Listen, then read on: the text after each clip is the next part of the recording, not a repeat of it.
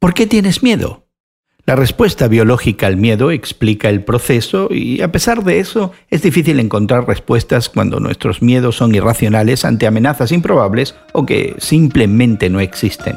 Conversamos sobre la ciencia del miedo entre amigos.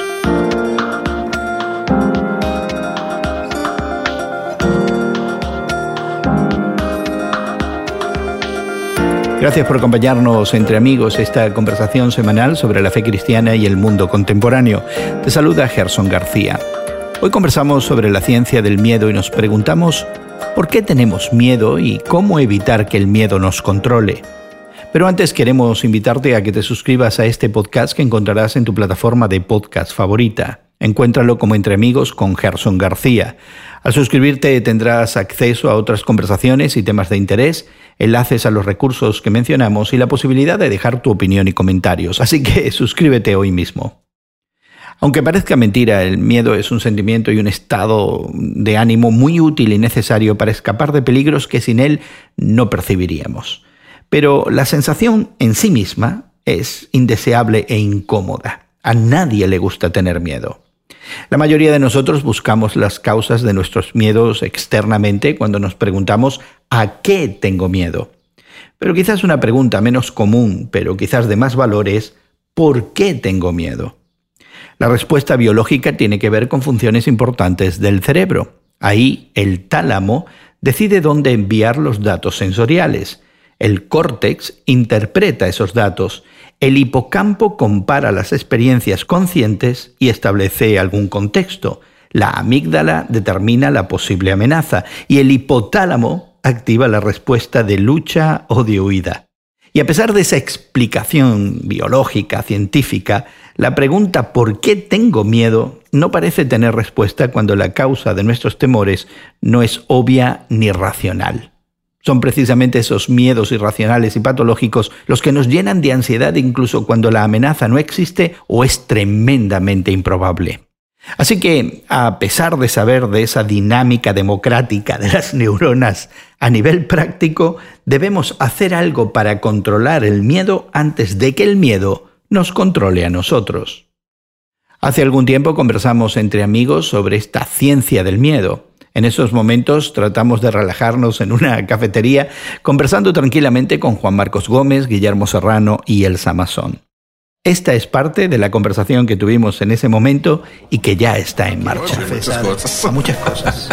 Interesante, ¿no? Al futuro, a las cosas a veces. Ah, y, hablabas de cosas que pueden ser, pues, objetivas, creo yo, y otras cosas que uno simplemente se las imagina, ¿no? Que pudieran ser interesantes, que también le afecten y se sienten tan, tan reales en un momento dado para una persona, ¿no? Pero el futuro, cuestiones de, de, de salud, cuestiones, tantas cosas que en un momento dado uno como, como ser humano todavía El miedo es irracional.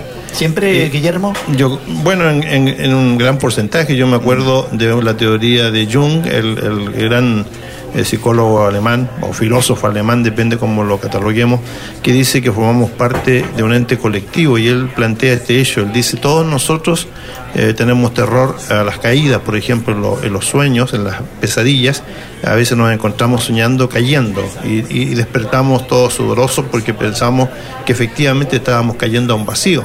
Es decir, yo pienso que tiene esos elementos irracionales, eh, no, no, no siempre, ¿no? Pero creo que se nos presenta, como decía Juan Marco, un terror, por ejemplo, ante la incertidumbre del futuro. Elsa, eh, ¿tus miedos realmente son incontrolables?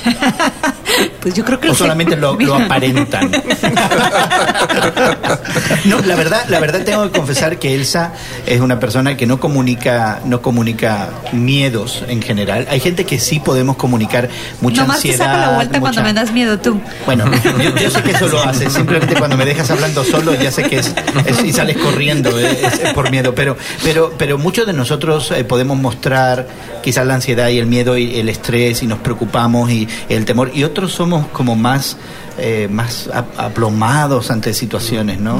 Yo recuerdo cuando era chica, era de niña, me daba y no lo podía identificar, ¿no? Pero, pero de adulto viendo hacia atrás, hacia mi niñez, yo tenía mucho miedo de, de fallarles a mis padres, mm. de, de, no cumplir con sus expectativas y tratar de ser la buena niña, obediente, y eso era, era alto en mis prioridades. Y no sé de dónde viene. Qué De interesante. verdad, no sé. pues yo de- conocí a tu papá y a tu mamá y son gente encantadora, eh, verdaderamente. No, no, No, creo no que no que para no, producir miedo. No, miedo al- más bien al contrario, son gente muy gentil, muy, muy, muy amable. Pero el artículo está apuntando a una cuestión que no solamente eh, puede ser neurológica y hasta también hormonal, ¿no? En cuanto a que en el cerebro se producen transformaciones químicas o en el organismo que podrían producir estos miedos, lo cual me lleva al otro punto, es decir, muchas de nuestras emociones están almacenadas en, en, transform- en transformaciones, yo diría, químicas y también eléctricas del cerebro. Eso, eso poniéndolo en un- una cuestión muy racionalista, ¿no? Ya.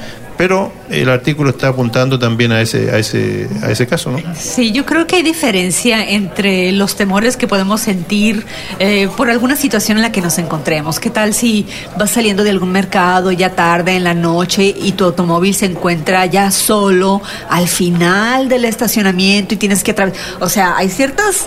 eh, alertas ¿no? que surgen en nuestro organismo por ciertos juicios que estamos negociando en nuestra mente. Me debo de, ap- de apresurar, ahorita me siento vulnerable, de- debo buscar la seguridad, eh, pero luego también hay otro tipo de miedos a los que aludía Guillermo, que creo que son ya como fobias, ¿no? Por ejemplo, yo tengo cierto temor a las arañas. ¿De veras? A mí a la distancia, por favor, una, una araña.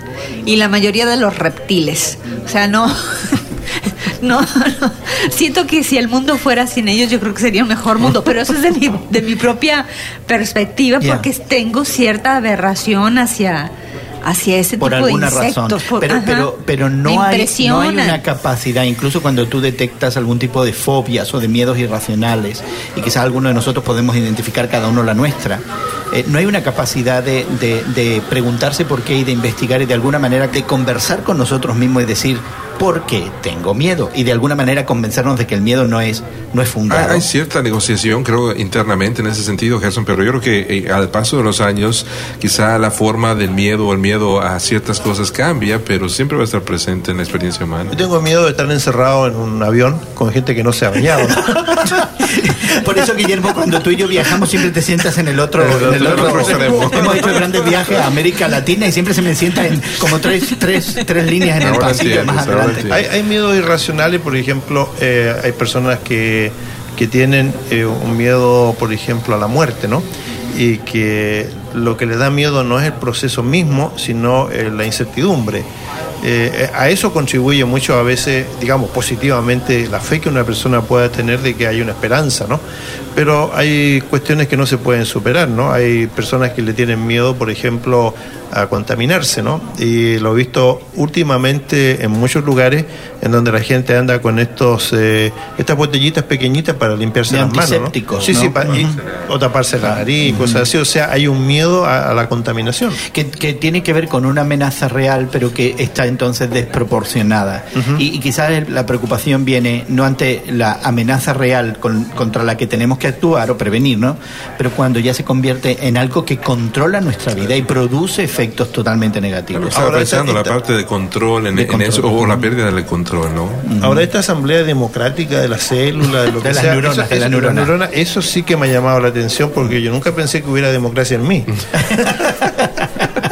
Hay una monarquía en Sí, Guillermo. ¿eh? sí, en, en Guillermo es totalitarismo. No, no, sí, ¿eh? dictadura, dictadura. Ya, pero pero el, el artículo dice que en la, en la amígdala, la parte del cerebro donde se generan esto, eh, funcionan neuronas que son miedosas, y, y- pero se contrarrestan con otras que no lo son. Y a mí me da la impresión que nosotros lo percibimos en términos de justamente eh, eh, hablarnos con razón y hablar a la razón y apelar al- a lo que sabemos de hecho que contrarresta el miedo. Creo que, que democráticamente quizás no es la cosa, pero es una especie de convencerme de que quizás ante esta situación de pánico no debería tenerlo. Sí, o por el contrario, a veces en situaciones de pánico sí deberíamos tenerlo. Si estás, eh, por ejemplo, en, eh, en un trampolín, en una alberca, a punto de saltar, como saltan los, los que compiten. atletas. Sí, los que compiten en las Olimpiadas, pues sí, yo tengo miedo a saltar porque tengo miedo a lastimarme. Yo, Yo, creo que. acompañaba a, un, a un amigo que que tenía una enamorada y que vivían al lado de un cementerio. Y este amigo mío me invitaba porque él tenía miedo, pero yo tenía terror. Y entonces los dos avanzábamos al mismo paso y con la misma respiración, cuando llegábamos a la casa ya, ya, ya nuevamente podíamos suspirar, ¿no? Pero era el miedo irracional a un cementerio.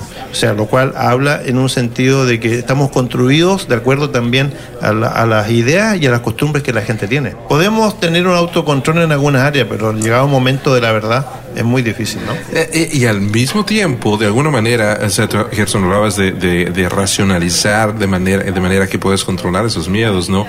Pero yo diría, hay todavía un, una fuerza mayor que, que bíblicamente podemos, podemos encontrar o, o, reconocer. La Biblia lo reconoce como parte de la experiencia humana, pero vemos a alguien como el salmista traer la, la, la verdad objetiva de, de uh, o, o, no objetiva a los miedos externos y internos y a decirse, hablarse a sí mismo esa, esa, esa verdad. Pero Jesucristo que, reconoce el miedo. Por ejemplo, cuando están sí. los discípulos en la barca y lo ven aparecer a él y dicen, es un fantasma, sí, y todos están muertos de terror, Jesucristo les dice, no tengan miedo. No tengan miedo. Y, y ahí es donde voy. Yo creo que la, la, la, salvedad que nos hace Juan Marco de recordarnos esta experiencia entonces de Dios como, como una realidad en nuestra vida que puede eliminar absolutamente el miedo. Recuerdo también que en el Evangelio se nos dice que en, en el verdadero, el, el verdadero amor, no, no hay temor, no hay miedo. Y, ¿cómo, ¿cómo, la presencia de Dios entonces en la vida de una persona, como, como se nos presenta en el Evangelio, puede eliminar esos miedos que tenemos? Estamos apuntando a esa porque parece que tiene más miedo. ¿no? ¿Tienen miedo a responder a esa pregunta? no, creo, creo que es, es, es, el reconocer que lo, que lo que estoy pensando en un momento dado ante ciertas circunstancias, eso es lo que a mí me ha ayudado, ¿no? Y no, y no quiero decir, Gerson, que, que ha eliminado completamente el miedo, pero lo que me ha ayudado ante situaciones así, eh, reales y no reales, internas y externas, es el reconocer que lo que estoy pensando, lo que estoy sintiendo, no necesariamente es, es la realidad objetiva máxima, ¿no? Pero hay una realidad externa fuera de mí, independientemente de lo que siento, independientemente de lo que pienso, y que tengo que ajustar mi, mi corazón especialmente a esa verdad, y me ayuda. Yo creo que Dios también nos trae una tranquilidad y una paz de cuando nosotros nuestra vida a Jesucristo.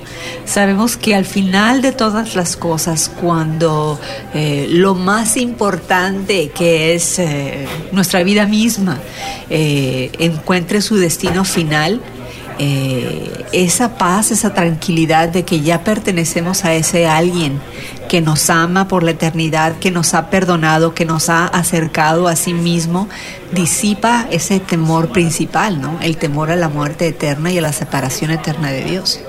Hay otra cosa más, y yo diría también que como el cristianismo y la fe cristiana es una cuestión de desarrollo, de madurez, de crecimiento, uno aprendiendo en la vida también a aislar algunos temores irracionales, como lo decía antes, temor a la muerte, y a digerirlo en un sentido y a vivir con él eh, en, el sentido de las proporciones. La fe, la confianza en Dios es más grande que el temor que uno pueda tener, pero eso se, se lleva a la práctica en la madurez, ¿no? en, el, en el desarrollo.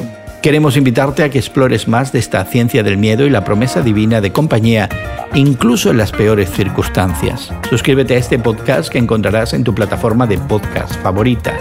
Búscalo como Entre Amigos con Gerson García. En Spotify encontrarás también enlaces a los artículos que hemos mencionado en nuestra conversación. Además podrás dejar tus comentarios y encontrar otros temas y conversaciones en nuestros archivos que también pudieran interesarte. De nuevo, encuéntranos como Entre Amigos con Gerson García en Spotify, Apple Podcast, Google Podcast o en cualquier otra plataforma de podcast. Suscríbete hoy mismo. Agradecemos a nuestros equipos técnicos en México, Brasil y Estados Unidos su trabajo para que esta conversación llegue hasta ti. Nuestra gratitud asimismo para Elsa Mazón, Juan Marcos Gómez y Guillermo Serrano por siempre estar dispuestos a conversar. Y tu amigo Gerson García se despide de ti hasta otro momento en el que nos unamos a conversar entre amigos. Entre Amigos es producido por Eventual Media y distribuido por Radio Moody para ministerioreforma.com.